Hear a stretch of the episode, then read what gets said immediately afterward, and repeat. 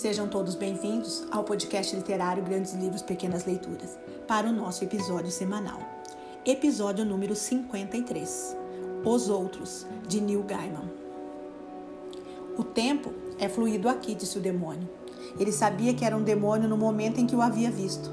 Ele apenas sabia, do mesmo jeito que ele sabia, que aquilo era o inferno. Não havia nenhuma outra coisa que cada um deles pudesse ser. O salão era amplo e o demônio esperava próximo de um braseiro fumegante, bem ao fim. Havia uma variedade de objetos pendendo das paredes de granito, objetos cuja inspeção mais detalhada não seria algo sábio e tampouco reconfortante. O teto era baixo, o chão estranhamente irreal. Aproxime-se, disse o demônio, e ele o fez. O demônio era magro como uma vara e estava nu. Ele tinha muitas cicatrizes, parecia ter sido esfolado em algum momento num passado distante. Não tinha orelhas nem genitais. Os seus lábios eram finos e ascéticos, e os olhos eram olhos de demônio. Tinham visto demais e ido muito longe. E frente ao seu olhar, ele se sentiu menor que uma mosca. O que acontece agora? Ele perguntou. Agora, disse o demônio numa voz sem nenhum pesar, nenhum deleite, apenas uma terrível e monótona resignação você será torturado. Por quanto tempo? Mas o demônio sacudiu a cabeça e não respondeu nada. Ele caminhou vagarosamente ao longo da parede, observando um e outro utensílio ali pendurados. Bem ao fim da parede, próximo à porta fechada, havia um açoite feito de arame entrelaçado. O demônio pegou com a sua mão de três dedos e andou de volta carregando-o reverentemente. Ele posicionou as pontas do arame acima do braseiro e as observou fixamente enquanto elas começavam a se aquecer. Isso é inumano. Sim, as pontas do açoite brilhavam no laranja fosco. Ao levantar o braço para a primeira arremetida, ele disse: Mais adiante, você se lembrará até desse momento com carinho. Você é um mentiroso. Não, disse o demônio. A próxima parte ele explicou, um instante antes de baixar o açoite. É pior.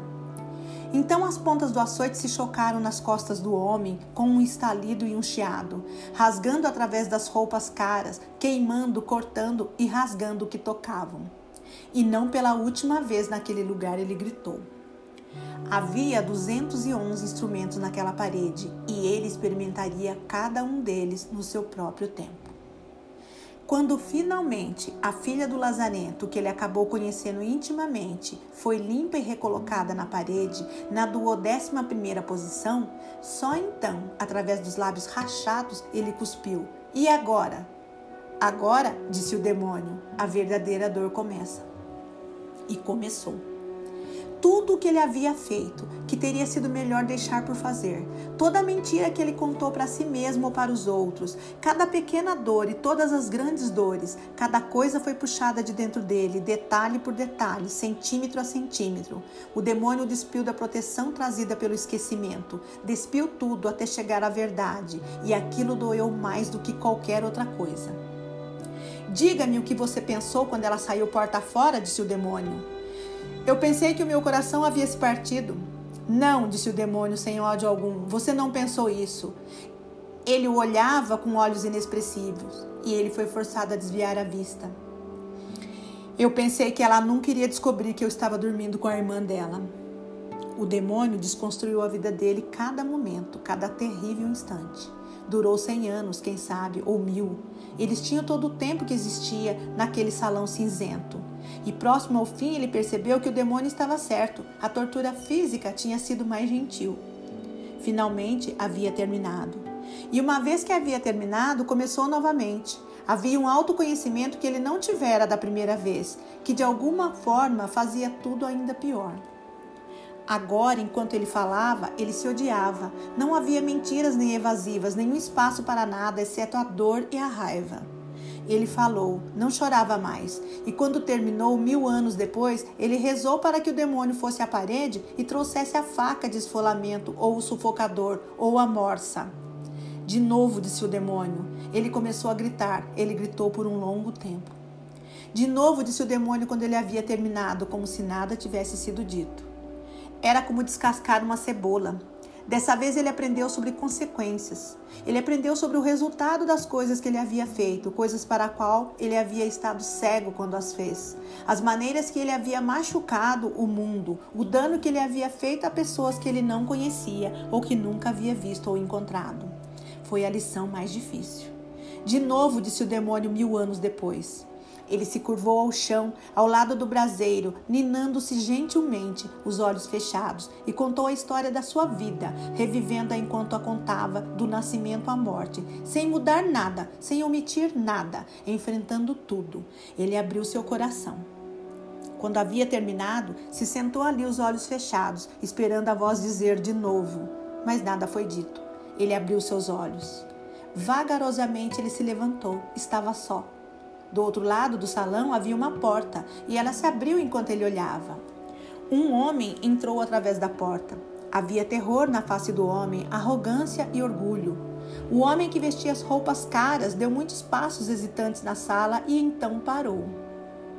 Quando ele olhou para o homem, ele entendeu.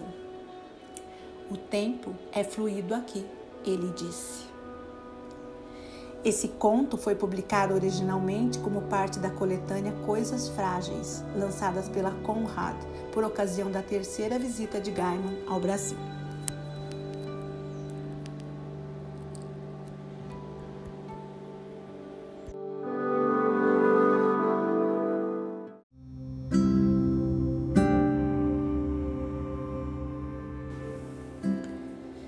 Qualquer fã de fantasia, mistério, mitologia, ficção científica e HQ já deve ter lido ou ao menos ouvido falar sobre Neil Gaiman, renomado escritor britânico.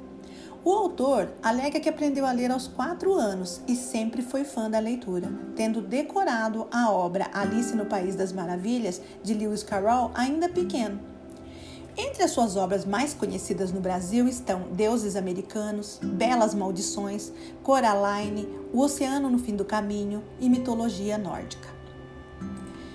Eu quero agradecer e dedicar esse episódio aos meus amigos bibliotecários do nosso Clube Tripas de Resenhas Literárias, publicadas diariamente no Instagram.